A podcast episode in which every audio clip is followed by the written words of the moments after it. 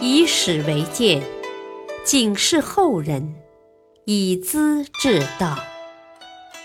品读《资治通鉴》，启迪心智。原著司马光，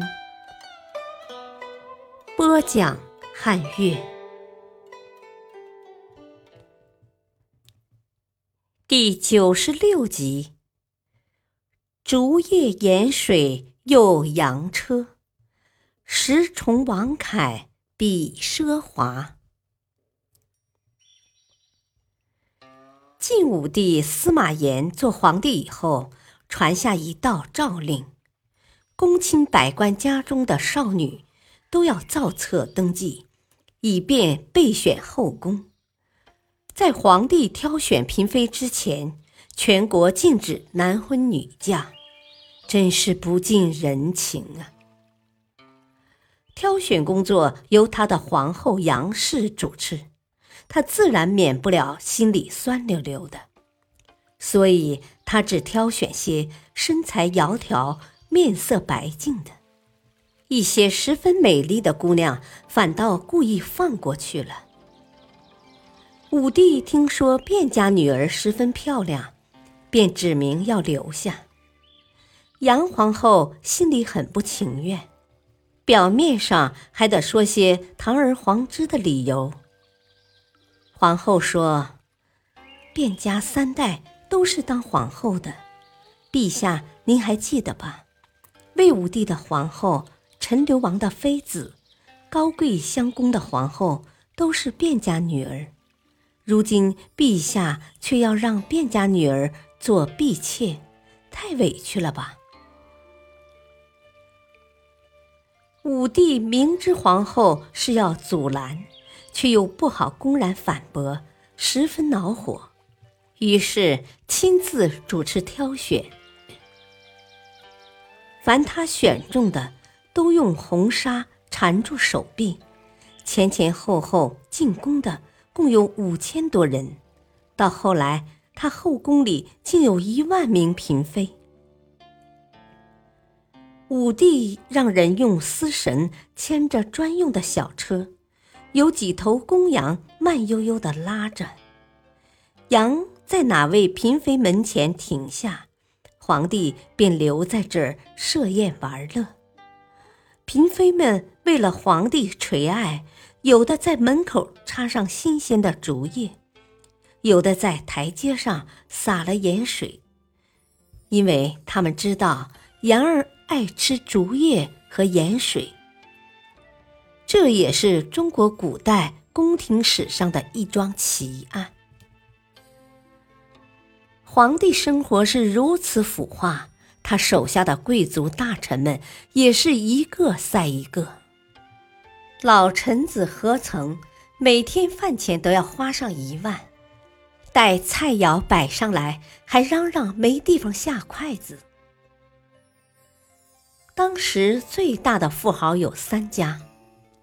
杨秀是武帝的舅父辈，主管宫廷卫队，参与政治机密十多年，横行霸道，积累了无数珍宝。石崇在荆州当官，居然化妆成强盗拦路抢劫。广州一带的珠宝商人是他家财富的来源。王恺是武帝的亲舅父。宫中的赏赐不计其数，这三个人经常攀比，互相夸耀，奢侈浪费越多，他们就越得意。王恺家里厨师洗锅不用水，而是将玉米熬的饴糖加水稀释，清洗锅盘碗盏。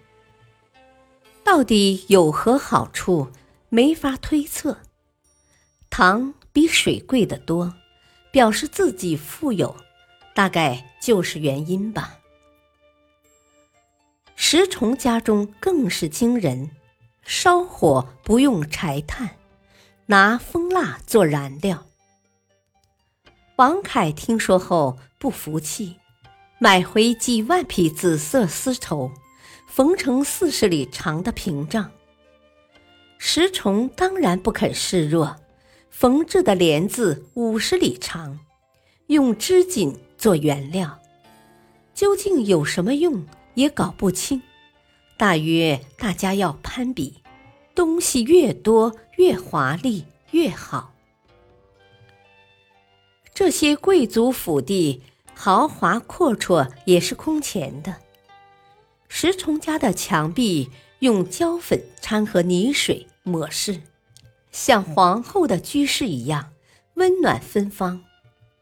王凯的房宅用赤石纸涂墙，色彩斑斓。花纹艳丽，两户人家争强斗胜，一时分不出高下。武帝经常暗里帮助舅父，有一次送他一只两尺多高的珊瑚，王凯很神气，请石崇来开开眼界。石崇来了，眼皮也不抬，举起手中的铁如意，哐啷一声敲成碎块。王凯大怒，以为石崇是嫉妒，脸红脖子粗，嚷道：“快些赔我来！快些赔我来！”石崇漫不在意，急什么？叫人去我家取个赔你得了。挥手命跟来的仆役回家，不一会儿运来一大车珊瑚，都有三四尺高。真是美极了！石崇努努嘴，王将军，随你挑吧。王凯傻眼了，只好默默认输。车骑将军傅贤对奢华的社会风气很担忧，向皇帝上书。他说：“奢侈之风甚于天灾呀。”他的意思是说，奢侈比天灾更厉害。提倡简朴，先要制止奢侈浪费。奢侈浪费不能制止，反而互相攀比，只会愈演愈烈，国家也就危险了。说得语重心长，耐人寻味。感谢收听。下期播讲：选儿媳，武帝受骗，杀婆母，假后专权。敬请收听，再会。